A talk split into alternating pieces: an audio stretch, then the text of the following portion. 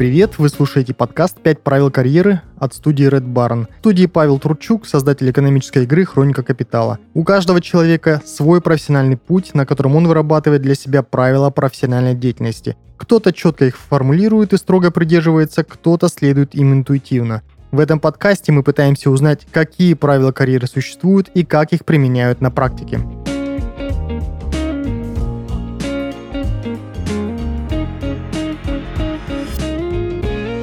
Сегодня у нас в гостях Анна Харитонова, пиар-директор нескольких проектов и главный редактор региональных изданий «Югополис» и «Человек дела».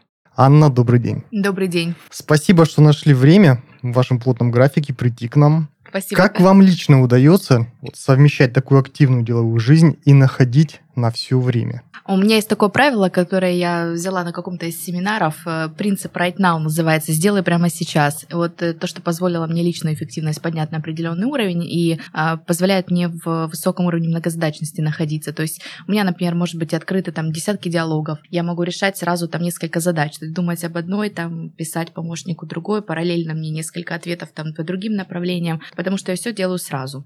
То есть пришло какое-то там направление, сразу пересылаю. Там нужно мне что-то откомментировать, я сразу комментирую, стараюсь не откладывать. Редко бывает, что у меня летает что-то там в ленте. Это, наверное, сейчас ключевое. Ну и, соответственно, вот есть профессиональная деформация, да, или вот когда да. есть определенный уровень перекосов, вот раньше у меня очень был такой ярко выраженный трудоголизм, и у меня все время практически мы свободно занимала карьера, работа, это было в приоритете, я забивала на свой ставила в приоритет это и не высыпалась, порой там жертвовала обедом и так далее, что меня привело к определенным проблемам со здоровьем э, на нервной почве, там все эти срывы, психосоматика, проблемы с дыханием и так далее. И это был урок на всю жизнь о том, что ни, никаких перекосов не должно быть. Все-таки должен быть баланс. И вот сейчас я стараюсь уделять строить график так, чтобы в каждой сфере у меня было свое время. И, к примеру, если я работаю с 10 утра, то до 10 утра я посвящаю утро себе. То есть я всецело с собой, ну, я да. сижу, там, пью кофе, как мне нравится, ем завтрак, который я хочу, я не отвлекаюсь на почту, там, телефонные ответы, я открываю это в 10 утра. Вот. Если я, например, нахожусь там с мужем, провожу время, то это время с мужем. Я убираю телефон, хотя раньше я могла параллельно фоново отвечать. Поняла, что это путь никуда. Если это работа, я стараюсь тоже тоже отгородиться там от личных каких-то вопросов, если это возможно, конечно, не требует срочности. Ну и всем известный принцип «срочно важно». Вот все мы знаем эту табличку, когда первым делом мы делаем важно и срочно, и потом уже в порядке уменьшения приоритетов. А вот приоритеты как раз по важности, как вы расставляете? Вот в чем правило?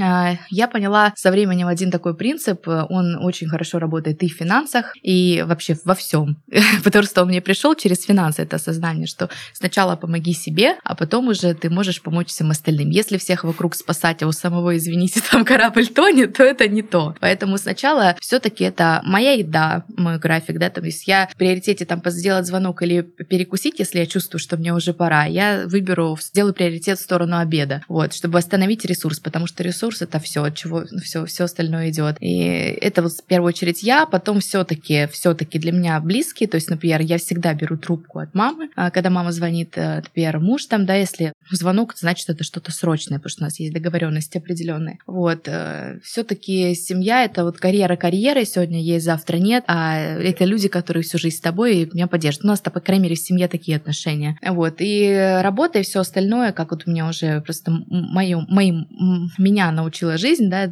так вот расставить приоритет, это все-таки уже работа. Ну и, соответственно, я проходила разные семинары по психологии, и психолог тоже говорил, что должны быть определенные круги. Сначала вы, потом муж, потом там дети, потом работа. И если эти круги смешиваются, нарушается в них порядок, то все остальное тоже рушится и летит, в том числе вот в этих внутренних, в микро этих отношениях, uh-huh. в своем распорядке и так далее. Я эти вещи четко проработала, попробовала и поняла, что в этом что-то есть, и это работает, и этим пользуюсь. А вы эти круги рассматриваете рассматриваете как проекты вот, вот в жизни, Зоны или, или это все-таки процессы? Зоны приоритета. А что из приоритетов тогда самое важное? Ну вот я, потом э, мои отношения с мужем, моя семья, семья. личная непосредственно, да, потом уже дети вот сейчас появятся, да, и там э, в какой-то степени это родители, если это срочный вопрос, и потом уже карьера, друзья и так далее. Образование. Скажите, как вы пришли в рекламный бизнес? Вот с чего ваша карьера начала строиться? Инициатива, любознательность. Наверное, еще какая-то амбициозность мне всегда было мало. То есть я уже тогда достигла определенных результатов в карьере спортивной, то есть я там тогда в фитнес-индустрии. Ну, я э, получилось, что 10 лет проработала в фитнес-индустрии, и мне дальше был только вопрос, то есть у меня уже была максимальная категория мастерская, и уже мне надо было либо идти в эксперты, углубляться в остеопатию, анатомические поезда и гастролировать по России с семинарами, чего мне очень не хотелось делать, потому что я все-таки женщина, и какие-то командировки на Дальний Восток меня не очень как-то радовали. А, и, все-таки уровень окружения, который был на тот момент, ну, если не брать клиентов, а именно коллектив, да, вот эти качки, это вот эти тренажерный зал, вечный спорт, вечный кач, меня это как-то, ну, я считала, что это какая-то ограниченность. Мне хотелось чего-то большего. У меня семья очень интеллектуальная, у меня родители врачи, ну, медики, да, все, они очень, у них широкий кругозор, они много чем интересуются. И я понимала, что мой ресурс как-то, наверное, за вот этим всем. И сначала начала просто ходить на курсы разные по бизнесу. Там бизнес-молодость в свое время тоже, в том ну числе, разные семинары. И э, вот со временем я поняла, что мне было бы интересно, наверное, развиваться в сфере э, издательства, там, журналы, наверное, как вариант. Я просто начала прикидывать, где бы вообще я себя видела. Вот, и потом... Это было осознанно? Вы начали э, прикидывать? Сначала нет. Ну, вот, ну, просто вот там, например, было, как вы, где ваши способности, таланты могли бы быть применимы. И там был список критериев. То есть, как определить, например, что вам больше всего нравится делать, на что вы больше всего тратите время, а зачем вам, вам чаще всего обращаются друзья, да. что вы готовы делать бесплатно, за что вам деньги приносят и так далее. И по всем этим критериям я там выписала, что у меня это мероприятие, например, там, я люблю писать, да, что-то придумывать там, ну и собрала вот эти все, все пункты, распределила по сферам. И одна из них оказалась вот, э, я смотрела фильмы, как раз тогда выходил фильм «Дьявол носит Прада», вот «Шапоголик» и что-то как-то вот не создательством. Но много я почитала про это, потом передумала было, конечно, очень непро... Ну, знаете, такие были истории из серии, что очень жестко там продвигаться по карьере, что такие там и интриги, и сплетни, и подставы, и зарплата, и такой график. Мне не хотелось в это лезть, я как-то эту идею для себя запрокинула. Но э, вот любознательность привела меня э, в издательский бизнес, но не сразу. Получилось, что это было несколько мостиков. Сначала я хотела просто сменить сферу фитнеса, я начала ну, интересоваться какими-то там бизнес-вакансиями. Сначала мне привлекли инвестиции. Я решила попробовать себя специалистом контактной группы в, сообществе бизнес-ангелов. Моя задача была искать инвесторов, общаться с ними, приводить их на пич-сессии и так далее. И это мне дало большой опыт в коммуникациях. Через это направление я познакомилась, соответственно, с руководителем компании, и он потом меня повысил за успешную работу. Я нагенерила очень много контактов а, вот, руководителем по связям с общественностью. Тогда прилетел заказ от авиакомпании «Руслайн», со мной связалась э, их э, сотрудница и сказала, что мы бы хотели взять интервью с шефом. Вот, и, соответственно, у меня возникл вопрос, а что делать, а как делать? И тут социальные сети сыграли свою роль. В Фейсбуке, в друзьях у меня мелькал что-то там про журнал, редакторы. И я написала в комментариях, скажите, как мне связаться с вашим редактором, чтобы я могла взять небольшой мастер-класс, сколько это стоит,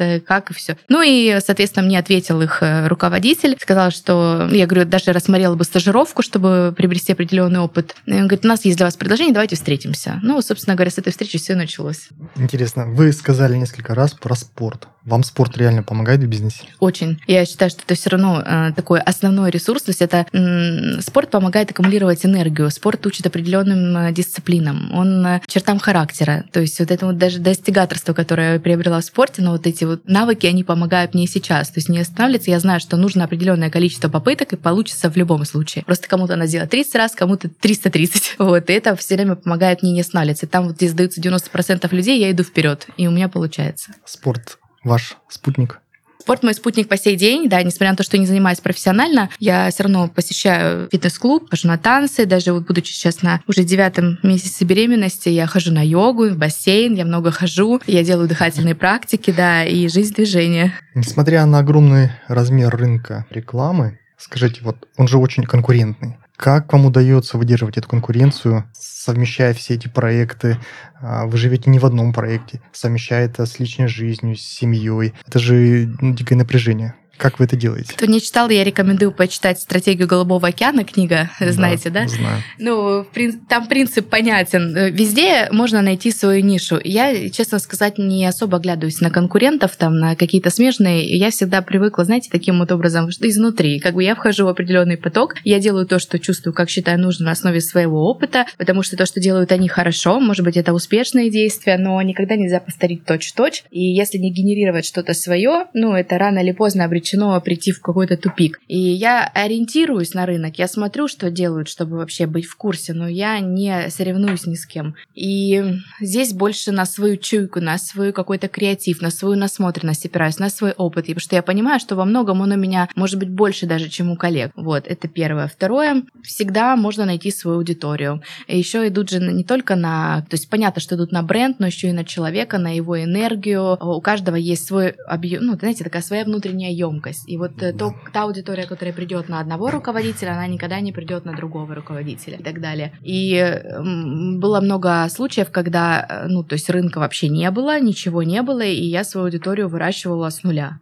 То есть это, э, кстати, вот так работает пиар, тоже мы работаем с мнением, мы создаем определенный спрос. Я правильно понимаю, что вы в Алом океане нашли свое голубое море и там стали развиваться? Я бы так не сказала. При том, что, смотрите, рынок рекламы большой, но есть телевизионная реклама, есть радиореклама, есть наружная реклама, есть интернет-реклама. Ну, их очень много видов, и мы просто нашли свой сегмент. И в этом сегменте как бы считался рынок достаточно мертвый на то время, а потом он стал еще более мертвый, когда вот случились эти ситуации с пандемией ну, да. и с военной вот этой ситуацией, обстановкой. Но, тем не менее, там, где все сдались, мы продолжали двигаться, наращивать обороты. И вот хороший пример компании Coca-Cola, когда все урезали бюджет, они его удвоили и получили тройную, э, тройной профит по прибыли. И это было, знаете, такой стратегически хороший такой пример. Э, вот все предприниматели, да, кому тоже предлагали там определенный формат размещения, попробовать, да, протестить новую аудиторию, они говорили, ну, сейчас бюджеты, мы вот урезаем, экономим, понимаете? Я говорю, как раз самое время, все уходят с рынка, все закрыты, вот открываются дороги, как пожалуйста, заходите и берите эту аудиторию. И мало кто это понимал, хотя есть прецедент клиенты, можно опереться на опыт мировых брендов, у которых работают лучшие аналитики. Ведь не зря же они так сделали. То есть они же это продумывают за даже там за многие годы, разрабатывают, там целая команда сидит. То есть просто уже написано, изобретено, на основе этого опыта можно очень много всего взять и этим воспользоваться в своих интересах. И мы э, просто, пока все отдыхали, скажем, э, или там не верил никто в этот рынок, мы просто усилили мощности, мы проработ поработали с продуктом, мы поняли, чего не хватает, мы протестировали, ну, взяли обратно обратную связь от нашей аудитории, поняли, э, какое предложение нам нужно сделать, чтобы оно было конкурентным вообще в общем рынке. Вот, кстати, вы сказали про опыт зарубежный. Как вы считаете, зарубежный опыт или все-таки наш опыт а, применим к нашему рынку больше? Я думаю, что и то, и то, потому что вот, э, например, в своей работе я использовала и какие-то визуальные образы, и смысловые, в том числе и зарубежных компаний, их кейс, у них очень интересные подходы, mm-hmm. но не все применимы все таки к российскому менталитету. На практике иногда бывает по-другому. Например, вот мы делаем классный стильный дизайн, вроде бы и сегмент соответствующий, но вот не, не понимают люди, не заходят. Вот даже вот взять карточки Wildberries, вот недавно работали с клиентом, он говорит, давайте, говорит, сделаем у нас эконом-сегмент, мне нужны вот такие карточки, там, два по цене одного, три по цене одного. А я говорю, а кто аудитория? То есть на какие э, модели телефона вот ваш там продукт? Айфоны. Я говорю, ну какой это эконом-сегмент айфоны, да? И э, тут получается, как карточки делают под эконом, а владельцы iPhone. Последний и у них совсем другой интеллектуальный стой. Даже вот есть исследования на эту тему, да, что владельцы андроида и владельцы айфонов это люди с разным типом мышления. У них там одни визуалы, другие больше на там цена-качество. У них там есть э, ряд различий, да, в соответствии с которым нужно делать разную рекламную кампанию, ориентироваться на их потребности месте. Вот э, поэтому карточки, которые они делали, совершенно не зашли их аудитории, хотя бы это была очень привлекательная акция, даже визуально. Вот. Говоря вот про деньги, эконом, не эконом, для вас что деньги? Есть, может быть, какое-то правило относительно денег, которое вот точно вы не нарушите или соблюдаете непрерывно? А, ну, у меня есть, да, определенные правила. Как, знаете, в этом видео, да, у меня была какая-то тактика, я ее придерживалась. Есть, конечно, есть. И они достаточно простые, и они действительно работают, но, может быть, отчасти потому, что я в них верю. Но вот э, понимание, для чего нужны деньги, ко мне пришло не сразу. Я для себя поняла, что деньги — это спасение от страданий, от ропота, от вот каких-то недовольств, жалоб и прочее. То есть это вот такой вот ресурс, который, если у тебя есть, то ты, грубо говоря, меньше грешишь. Вот у меня вот такое сложилось, потому что э, это понятный эквивалент, да, то есть без денег сейчас не... Многие обесценивают, что деньги не главное. На самом деле сейчас все делается за деньги. То есть здоровье можно отчасти там тоже, ну, в большинстве случаев сделать за деньги. Уровень комфорта за деньги. Там в определенное влиться окружение и там встретить определенного человека тоже через деньги. Здесь куда ни крути, ты везде платишь деньги. Поэтому нельзя это обесценивать. И деньги это тоже энергия, это вид ресурса. Ими нужно уметь обращаться. Правила нужны? Да, мы ждем. Здесь есть разные подходы. Я повыбирала то, что лично у меня работает. Есть э, правило, что энергия не должна вас, застаиваться, да? И для этого, конечно, нужно регулярно дома проводить э, различную уборку. Есть даже такая теория, что нужно перекладывать каждый день 27 вещей, чтобы потоки циркулировали. И в этом И это касается есть. денег. И это касается денег. Mm. То есть, действительно, если, например, в доме там определенные сектора заблокированы, я даже сейчас ремонт в квартире делаю, и я вот четко прям, что вот здесь я головой на север не сплю, на юге у меня должны быть шкафы, да? ну, да, фэншуй.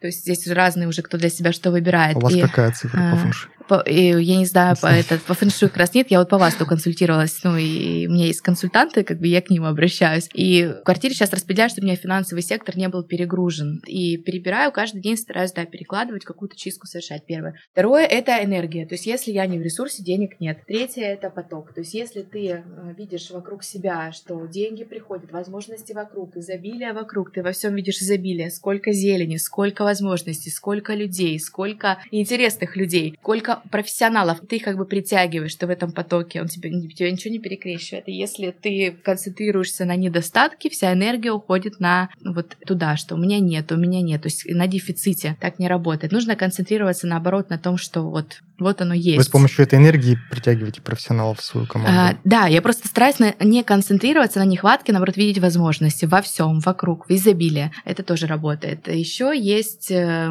благоприятные и неблагоприятные дни для финансовых операций. Я раньше, знаете, скептически относилась, потом думала, почему бы не попробовать? Это у меня там я была подписана на одного астролога, на каждый день выкладывала благоприятные и неблагоприятные для финансовых операций. Я все свои инвестиционные вклады и все свои сделки совершала только благоприятные дни. Даже людям говорю, извините, сегодня неблагоприятный день, давай давайте послезавтра. Вы знаете, все нормально реагировали, кто-то улыбался, кто-то говорит, вообще без проблем, я только за, давай. А, это тоже работало. Я могу сказать, что ну, ни одной как бы сделки в минус у меня не случилось за вот эти полтора года. И более того, у меня получилось увеличить прибыль вот благодаря тому даже простым инструментам, которые я применяла, вот в одном из месяцев в X10. То есть э, это был прям мощный прорыв. Ну и, соответственно, нужно избавляться от старого, чтобы пришло новое. Вот. Э, и еще есть такая карма. Если если ты, например, сделал заказ и не оплатил его, но ждешь от клиента, тебе не оплатят, пока ты не оплатишь свой. До смешного. То есть я понимаю, что у меня висит сделка, я иду оплачиваю тот заказ, который я тяну полдня. У меня, э, значит, я поступаю человеку деньги, через 10 минут мне звонят, говорят, мы сейчас готовы оплатить. Вот это тоже работает. То есть есть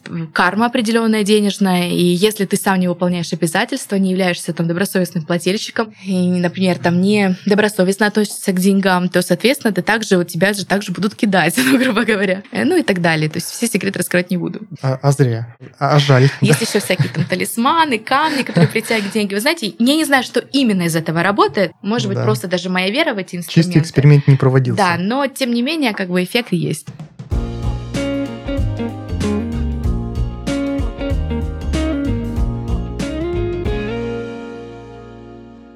Наверняка каждый из вас смотрел кинофраншизу о волшебнике Гарри Поттере. Если нет, вы точно слышали об этой серии фильмов. Вспомните самую умную ученицу Гермиону Грейнджер, которую сыграла Эмма Уотсон. Эмма не только талантливая актриса, но также посол доброй воли ООН женщины и создательница компании He for She, которая призывает выступать за равенство полов. Но успех в сфере активизма пришел к ней не только благодаря заинтересованности. Эмма Уотсон училась в Брауновском университете, который и заложил в ней тягу к подобной деятельности. В какой-то момент Уотсон даже думала завершить актерскую карьеру ради того, чтобы уделять внимание только учебе. А ведь это показатель того, что знания, полученные в университете, были действительно полезными и качественными. Хорошая новость Ценность в том, что получить качественное образование может каждый из нас, и для этого не обязательно ехать в США и поступать в университет Лиги Плюща, или даже выходить из дома. Все, что тебе нужно, оставить заявку на обучение в онлайн-университете профессии Академии Эдюсон. Здесь предоставляют обучение по гарвардской методологии и большой список преподавателей, в том числе и из этой самой Лиги Плюща. Команда Академии Эдюсон уверена, что образование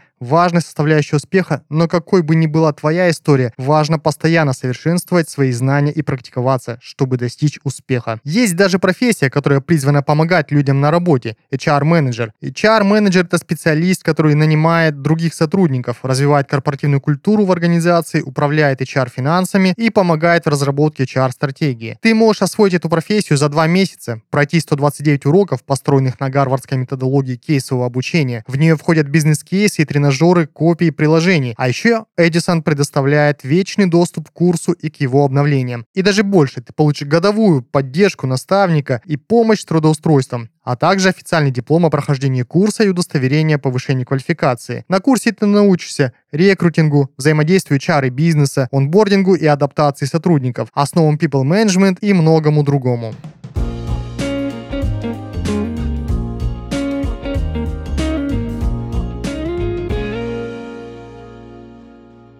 Скажите, вот говоря о ваших клиентах, заказах, которые вы отрабатываете, это же очень творческий процесс, это море креатива должно быть. Как мне кажется, весь рынок, главное, это сплошное творчество, а, привязанное к деньгам. Как вы подбираете команду? Вы же не можете это одна все делать. Ну, здесь хотелось бы начать с того, что это не сплошное творчество. все таки у всего есть система, у всего есть школа, у всего есть структура. То есть, например, есть два типа специалистов в области рекламы, которые работают. Просто творческие личности и люди, у которых есть школа образования, которые, знаете, зная правила, знают, как их нарушать, где их обходить и так далее. И все таки должна быть структура, должен быть профессионализм, должна быть какая-то академичность в этом всем, потому что просто творческая личность, которая креативы, они часто уносят не туда. Смотрите, Хотя и творят рынок. Образование в какой сфере? Творческие люди тоже образованные. И... А, опять же, например, в профессиональной, в сфере рекламы. Например, угу. если это касается текста. Вот просто, например, копирайтер, который выучился на курсах копирайтера, не напишет да. такой текст, как напишет профессиональный журналист, который, извините, отучился на журфаке, да, да. и знает, что такое там русская литература такого уровня, структура текстов, там правила написания, такое академичность и, и, и так далее. И я понимаю, что, ну, просто вижу разницу, то есть у меня уже есть определенная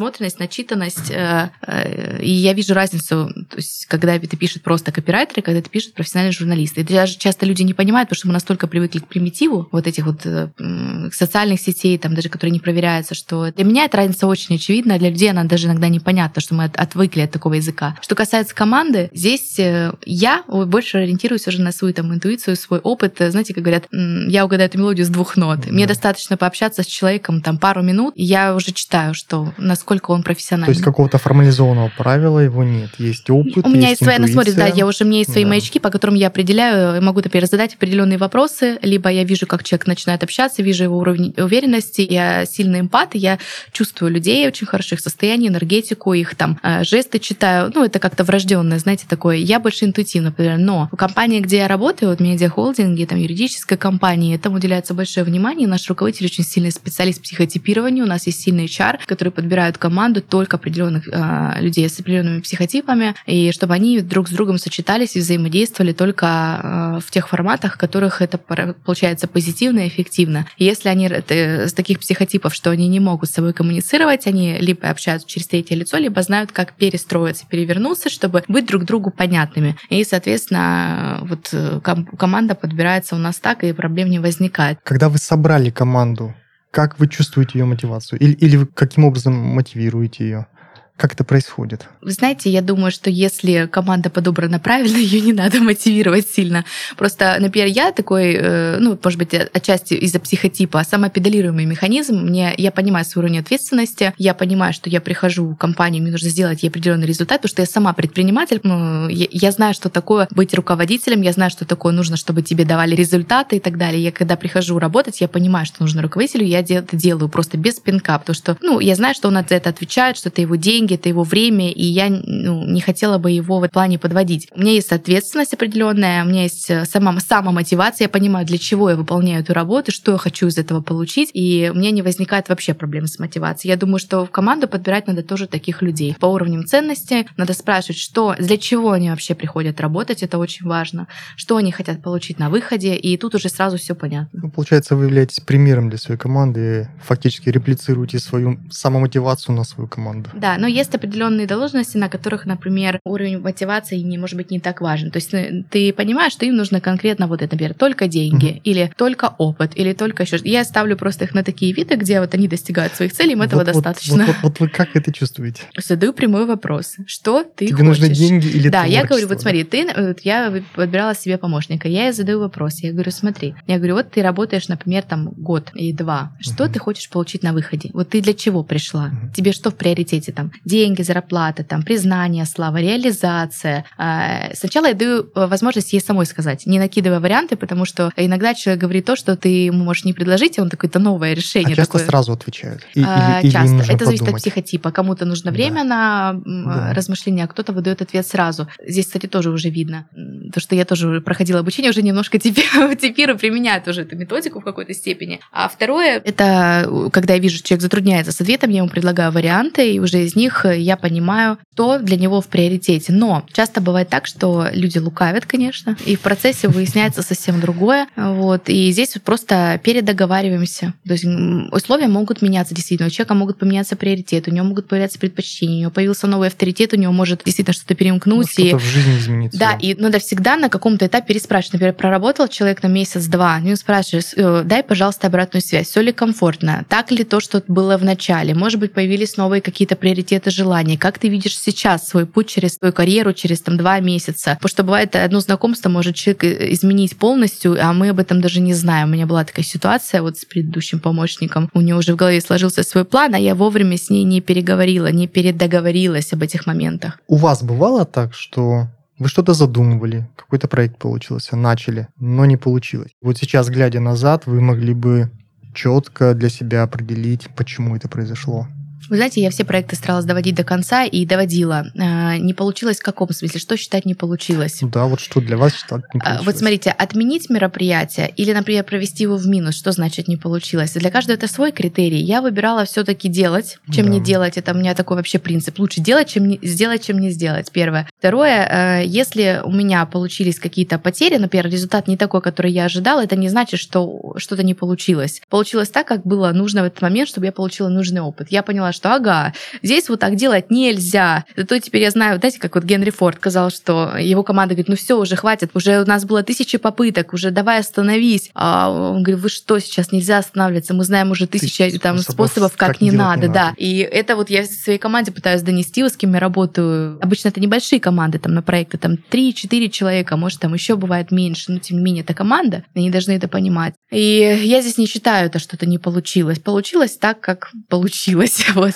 Это для вас риск? Каждый новый эм, проект? Я сейчас стараюсь вообще все проекты страивать так, чтобы не рисковать. То есть я перестраховываюсь. Я строю изначально систему там или продаж, или оплат таким образом, чтобы у меня риски были минимальные. А вы вообще рисковый человек или вы просто умеете так обезопасить себя, что риски нивелировать? Тут знаете, такой есть момент. Вообще я человек, э, ну смотря в чем, да, если, например, брать экстремальные виды спорта, то это вообще не ко мне. А если брать, например, делаем или не делаем, я за то, что делаем. То есть, если, а бизнес например... для вас экстремальный вид спорта?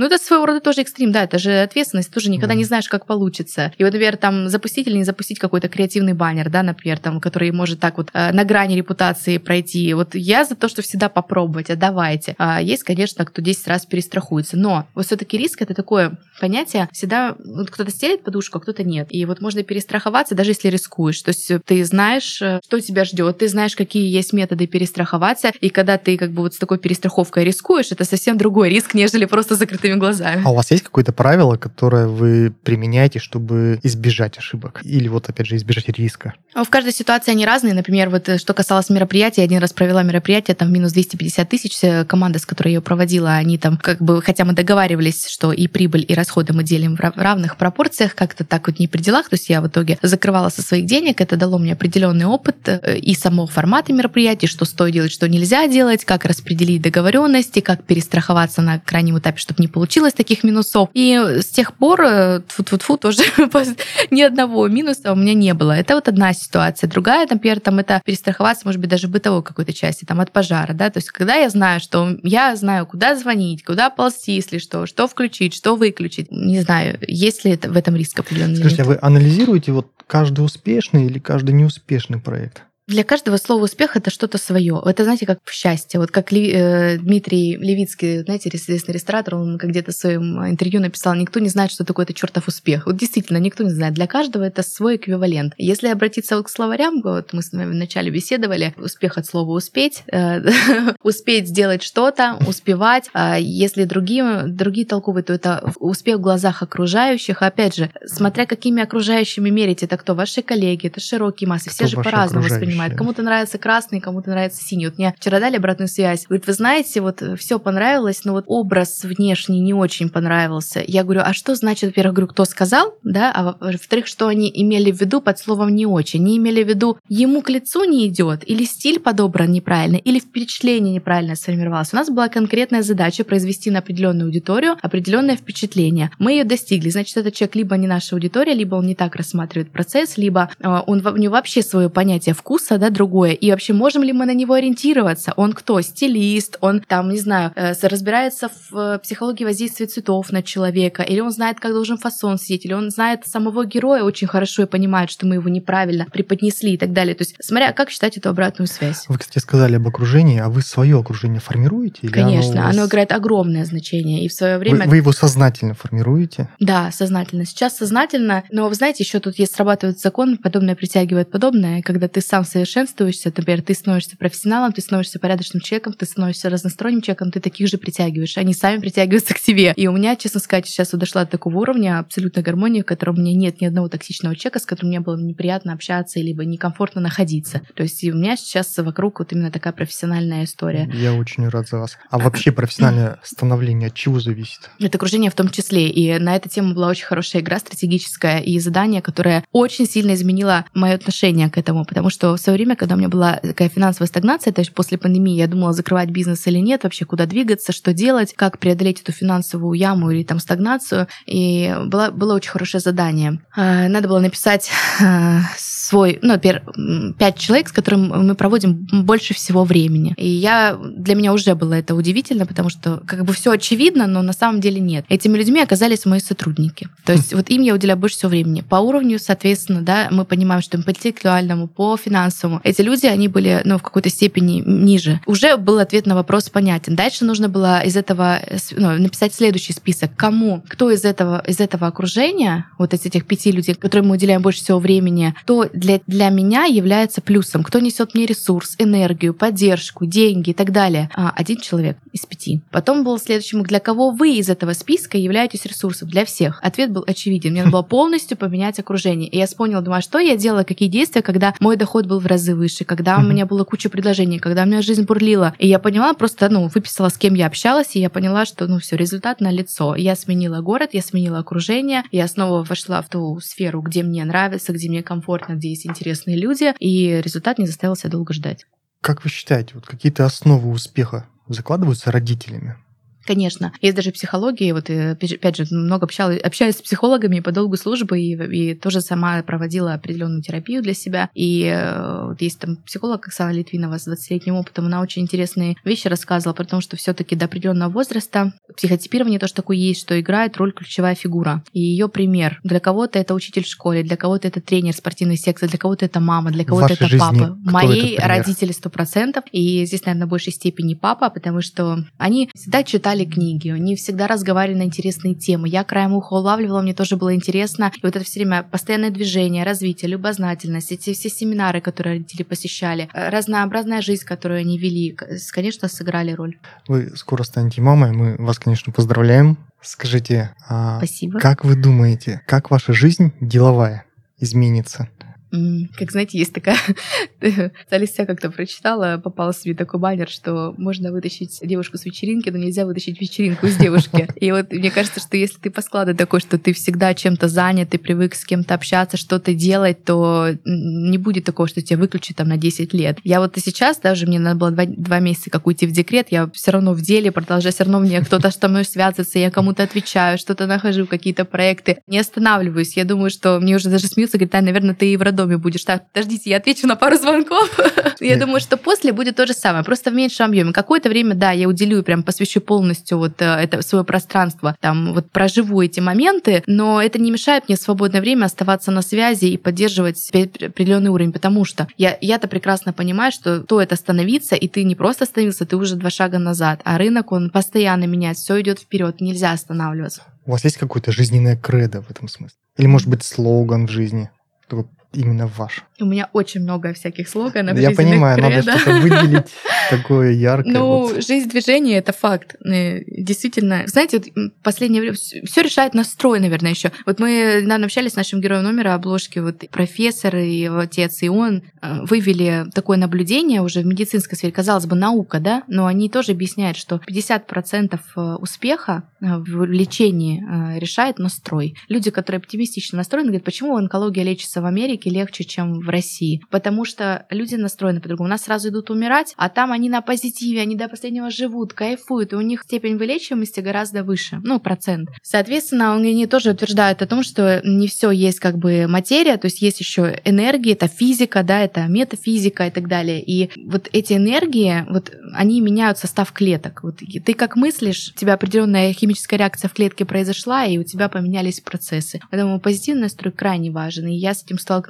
там один раз попав в больницу на один день, э, просто увидев разницу, то есть кто как ныл или наоборот там чему восхищался, радовался, такой результат получился. Да? То есть у нас было там три человека, все оказались в одной палате, mm-hmm. мне выписали на следующий день, у двоих других очень печальный сценарий. Но наше отношение какое было, да? Я говорю, ой, какая вкусная каша, и чай, еще принесли, и тепленько, и здесь смотрите то, и тут приходят, да здесь еще и стены нормальные, и ремонт хороший, и матрасик не воняет, знаете, а кто-то сидел, фу, как все ужасно, как все плохо, и там и так далее. Я сидела, думала, почему я здесь оказалась, я делала выводы, я э, анализировала, какие предыдущие события способствовали тому, что я вообще здесь оказалась, что могло спровоцировать это. И, видимо, какой-то процесс произошел, и все, мне говорят, зачем вы вообще приехали? Вот. Поэтому, наверное, позитивный настрой, оптимистичный, это очень важно.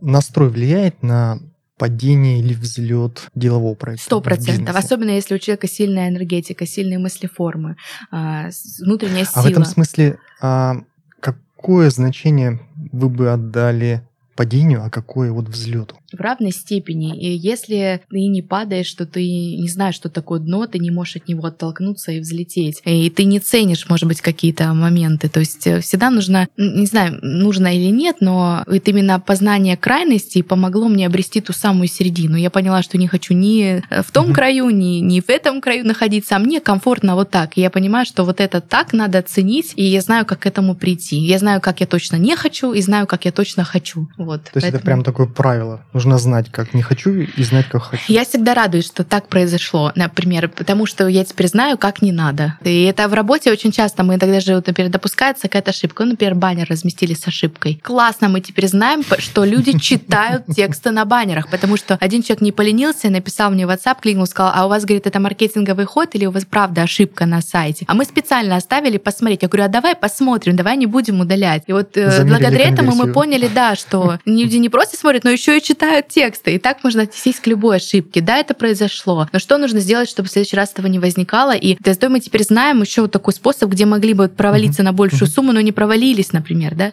У вас а, в профиле нельзя грамма, помимо того, что вы пишете о себе, вы называете себя поэтессой и воином света.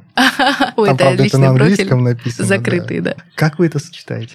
Я как-то читала книгу Каэля «Воин света», «Кодекс воина света». Да. Там было очень много фраз, близких мне на тот момент, но это, опять же, был определенный уровень становления личности. Сейчас, конечно, к этой книге немножко иначе отношусь, но, тем не менее, я считаю, что да, ты делаешь выбор, что ты несешь в этот мир. Это первое. А поэтесса у меня был определенный период, когда я писала стихи, это, видимо, у меня к дедушку. Он у меня был Вы такой творческий человек. Немножко, да, я даже даже создала отдельный аккаунт со своими стихами, но, опять же, они были на определенный уровень. Какие-то из них актуальны по сей день, какие-то были переживания в тот момент, но это был тоже поток. Вот, например, два года я писала их вообще, прям у меня стопка целая. Прям. Угу. И они писались в таком формате, что вот я даже не успевала ручкой записывать, а вы как по диктовку. черпали в этом энергию или наоборот вы вот как-то разряжались с помощью этого? И так, и так. Иногда это меня выводило на какие-то очень сильные эмоциональные состояния, которые были не очень для меня комфортны. Вот. А какие-то, в какие-то моменты, наоборот, это успокаивала, отвлекала? Э, сейчас не могу ответить на этот вопрос, потому что сейчас я в другом потоке нахожусь, и я могу сочинить стих, но это уже, знаете, больше будет нужно напрячь мозги. Mm-hmm. То есть это уже mm-hmm. будет не поток, это не совсем творческая история.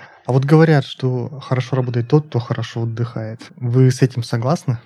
Обязательно. Э, кстати, в одном из журналов, который я публиковала, было, э, была цитата Лия Коки. Мы знаем, да, э, его принадлежность компании Ford. И он там говорил своим сотрудникам, менеджер жалуется, говорит, вы знаете, говорит, я работаю две недели без отдыха, чтобы закончить проект. Он говорит, глупец, как я могу тебе доверить проект на столько-то миллиардов там, рублей, ой, долларов, если ты не можешь выделить время на отдых с семьей. И я эту цитату запомнила, ну, это вот помимо того, что у меня есть там личный опыт в этом отношении. Конечно, если ты не восстанавливаешься, не восстанавливаешь свой ресурс, если ты все время работаешь, то у тебя нет времени зарабатывать деньги, знаете, как говорят. Да, и лучшие идеи, они приходят на чистую голову, да. И здесь нужно тоже вот этот весь шум из себя выпустить или где-то, вы знаете, в процессе созерцания бывает. Вот опять же, найти поток определенный. А, э, когда ты отдыхаешь, ты же тоже, смотря опять же, как отдыхать, да, это же определенный уровень вас развития. Вот какой если... лучший отдых?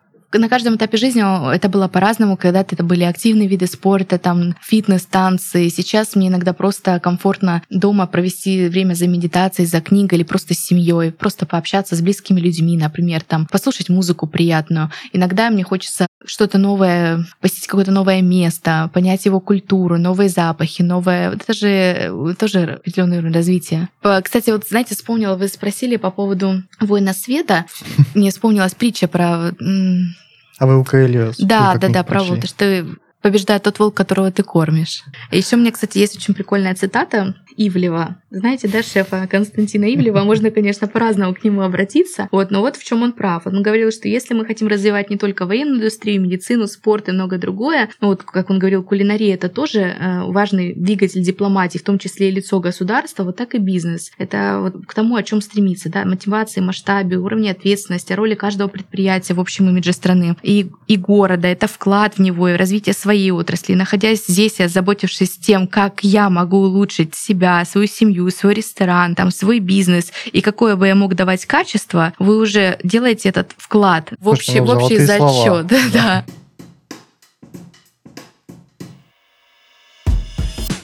Что, Жанна, я на этом хочу вас поблагодарить за беседу, за интересные такие инсайты, пожелать дальнейшего вам успеха, самого Успешного успеха. Успешного успеха. Сегодня о своих правилах нам рассказала Анна Харитонова. Анна, спасибо. Спасибо. С вами был Павел Турчук и подкаст «Пять правил карьеры». Всем пока.